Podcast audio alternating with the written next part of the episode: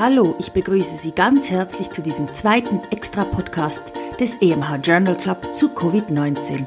Ich bin Nadi Petschinska, Redakteurin bei EMH, dem Schweizerischen Ärzteverlag. Wie schon beim ersten Extra-Podcast zu Covid-19 werden wir auch heute wieder auf unseren Sprecher Christian Heller und auf die eingesprochenen Kommentare von Reto Krapf verzichten, damit wir flexibler und schneller sind. Sie müssen also wieder mit meiner Stimme alleine Vorlieb nehmen. Verfasst wurden die Texte jedoch allesamt von Professor Reto Krapf.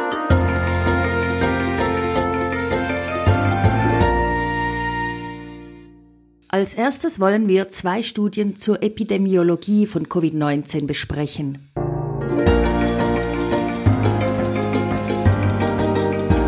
Masken als wirksame Protektion der Umwelt Lautes Sprechen soll etwa gleich viele Ausatmungströpfchen wie ein mittlerer Hustenstoß verbreiten. Dass Masken die Verbreitung dieser Tröpfchen wirksam reduzieren können, wird visuell in einem sehr anschaulichen Video gezeigt. Das Video ist frei abrufbar. Sie finden den Link wie immer in unseren Show Notes oder unter mh.ch-podcast. Wie man auch schön im Video sehen kann, reduziert schon die Verminderung der Lautstärke der Stimme die Tröpfchenzahl stark. Wenn durch ein leicht feuchtes Tuch gesprochen wird, sind keine Tröpfchen mehr nachweisbar. Also ein Argument für Masken. Aber welches Material? Welche Tragedauer? Waschbar oder wegwerfbar? Wie entsorgen? Es bleiben noch einige Fragen offen.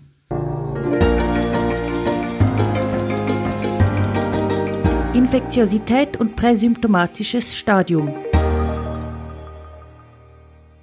Laut chinesischen Berechnungen und Beobachtungen werden indirekt frühere Beobachtungen der Infektiosität asymptomatischer oder präsymptomatischer Covid-19-Patientinnen und Patienten bestätigt und erweitert. Die Virusmenge in den Rachenabstrichen und damit die Infektiosität war kurz vor Auftreten, also gegen Ende der Inkubationsperiode und beim Beginn der ersten Symptome am höchsten. Ganze 44 Prozent der sekundären Infektionen wurden plausibel einem asymptomatischen oder eben präsymptomatischen menschlichen Kontakt zugeschrieben. Diese Beobachtungen verleihen der Politik der persönlichen Hygiene, dem wahren sozialer Distanz und des erweiterten Selbst- und Fremdschutzes, also Masken, erneuten Nachdruck.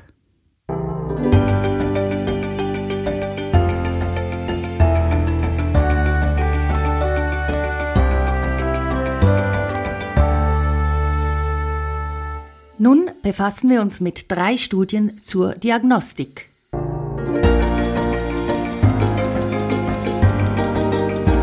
der Wert liberalerer Teststrategien. In Island wurden bislang von Ende Februar bis zum 4. April 6 Prozent der Population getestet.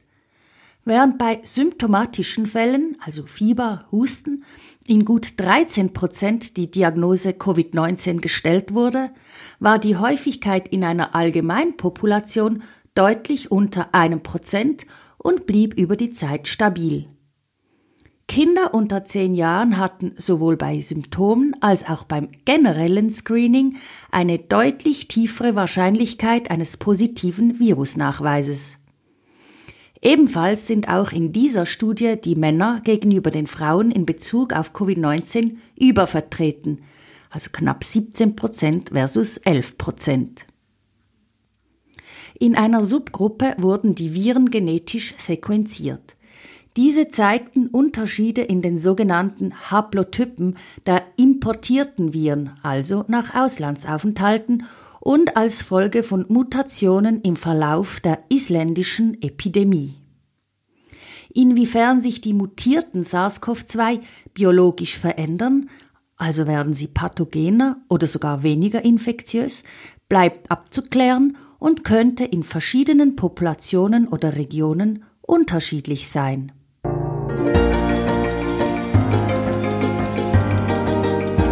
Informatives universelles Testen.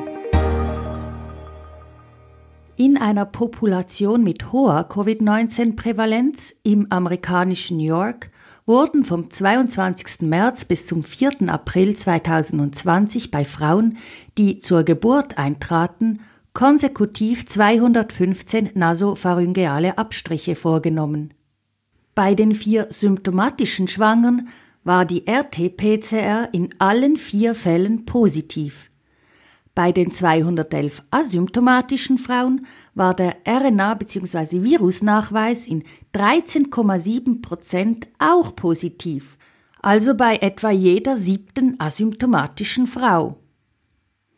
Die Befunde über falsch negative oder noch negative RT-PCR-Reaktionen im Verlauf von Covid-19 ist potenziell mit der Auffassung kompatibel, dass die echte Rate der Virusträgerschaft noch höher sein könnte. Wie sich diese Zahlen in anderen Populationen und generell bei niedrigerer Prävalenz, also zum Beispiel während des Abflauens der epidemischen Welle, gestalten, ist natürlich unklar.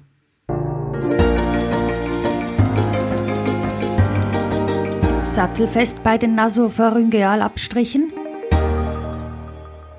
Sind Sie in der Durchführung von Nasopharyngealabstrichen sattelfest? In einem frei zugänglichen Video können Sie Ihre Technik überprüfen. Den Link finden Sie in den Show Notes oder unter emh.ch-podcast.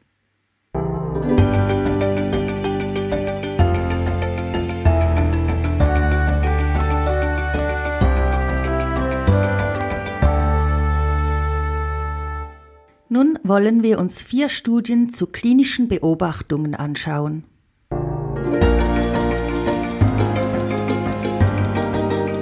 Klinischer Verlauf in genetisch gemischter Population. Im Vergleich zu chinesischen Beobachtungen an sinoasiatischen Patientinnen und Patienten bestätigen Beobachtungen an knapp 400 in zwei Spitälern in New York aufgenommenen Patientinnen und Patienten die negativ prognostischen Zeichen für einen schweren Verlauf inklusive SARS-CoV-2-Pneumonitis. Gut ein Drittel der Patienten war kaukasischer Herkunft, 60 Prozent waren Männer. Männliches Geschlecht und Adipositas waren mit einem schwereren Verlauf assoziiert. Akutphasenparameter wie CRP, Ferritin, D-Dimere und Procalcitonin hatten einen zusätzlich wesentlichen negativ prognostischen Wert. Neu ist die Beobachtung der starken Prävalenz gastrointestinaler Symptome bei Patienten mit schweren Verläufen. Knapp 24 Prozent litten an Diarrhoe, knapp 20 Prozent an Erbrechen. Interessant ist auch, dass lediglich ein Viertel aller auf den Notfall zugewiesenen Patienten febril war.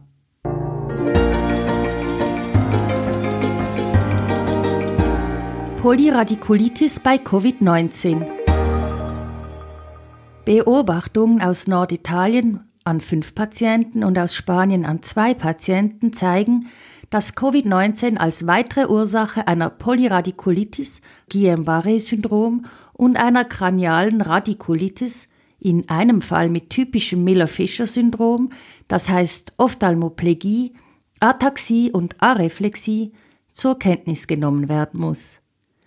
Andere wichtige infektassoziierte Ursachen einer Polyradikulitis sind bekanntermaßen Campylobacter jejuni, Epstein-Barr-Virus, Zytomegalivirus, Zika-Virus und HIV.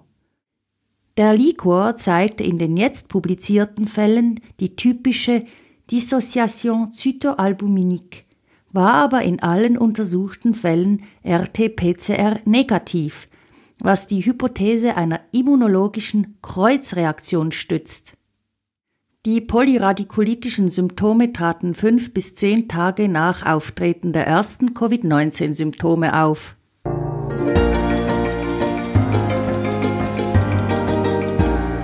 Endothelschaden bei Covid-19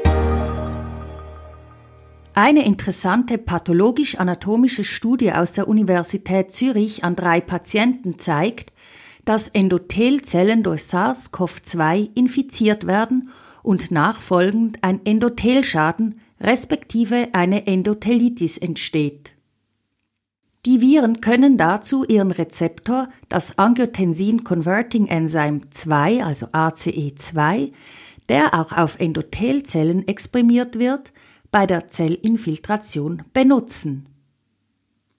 Diese Beobachtung könnte eine Teilerklärung für die offenbar gehäuften thromboembolischen Komplikationen sowie Thrombosen venöser und arterieller Lokalisationen sein. Inwiefern dieser Prozess auch zu den kardialen Komplikationen und dem akuten Auftreten der Lungenkomplikationen beiträgt, bleibt zu klären.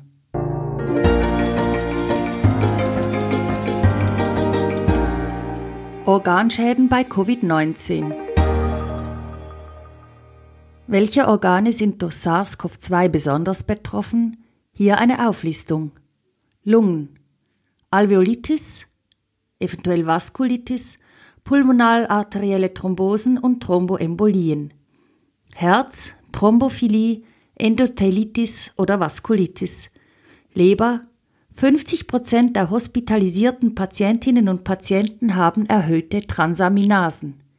Nieren, akute Niereninsuffizienz als direkte Infektionsfolge oder sekundär bei schwerer Erkrankung, zum Beispiel hämodynamisch bedingt. Darm, Diarrhoe, Erbrechen in 20 Prozent, Zellinfiltration durch Viren möglich. Hirn, Schlaganfälle, Konvulsionen, qualitative Bewusstseinsveränderung. Peripheres Nervensystem, Hirnnerven, Guillain-Barré oder Miller-Fischer-Syndrom. Augen, Konjunktivitis bei einem Drittel der hospitalisierten Patientinnen und Patienten. Nase, Mund, Anosmie und Dysgeusie, direkte Virustoxizität auf sensorische Nervenenden.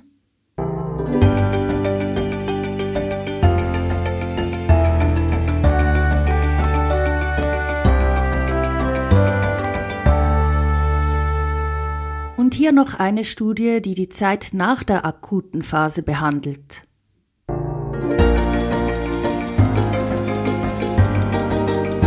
Vorbereitet sein in der Rehabilitation. Eine Arbeit auch mit Schweizer Beteiligung macht darauf aufmerksam, dass angesichts der Pandemie mit einer Häufung des sogenannten Post-Intensive Care Syndrome gerechnet werden muss. Dies vor allem bei der für schwere Verläufe und längere Aufenthalte auf den Intensivstationen prädestinierten Risikopopulation wie ältere Männer oder Personen mit einer oder mehreren vorbestehenden Grunderkrankungen. Die Autoren rufen dazu auf, dass sich die stationären und ambulanten Rehabilitationsinstitutionen entsprechend vorbereiten müssen.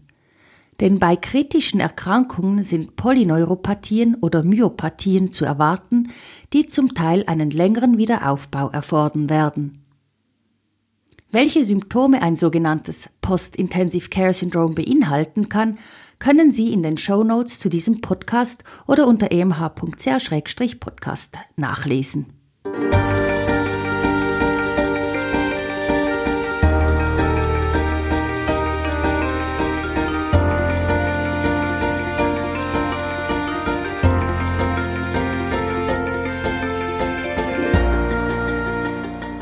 Das wäre es für heute schon wieder gewesen. Als erstes muss ich mich entschuldigen, falls Sie heute in diesem Podcast einige Nebengeräusche gehört haben. Es ist nicht so einfach, einen Podcast im Homeoffice aufzunehmen, vor allem wenn man sehr arbeitsfreudige Nachbarn hat, die irgendwelche Rasenmähen oder handwerkliche Arbeiten verrichten. Wir werden jetzt weiter solche Extras zu Covid-19 für Sie produzieren. Schauen Sie einfach in Ihrer Podcast-App, ob es schon wieder eine neue Folge des EMH Journal Club gibt oder gehen Sie auf emh.ch-podcast. Dort finden Sie auch immer die neuesten Folgen. Und auch die Links zu den heute besprochenen Studien. Bis bald, machen Sie es gut!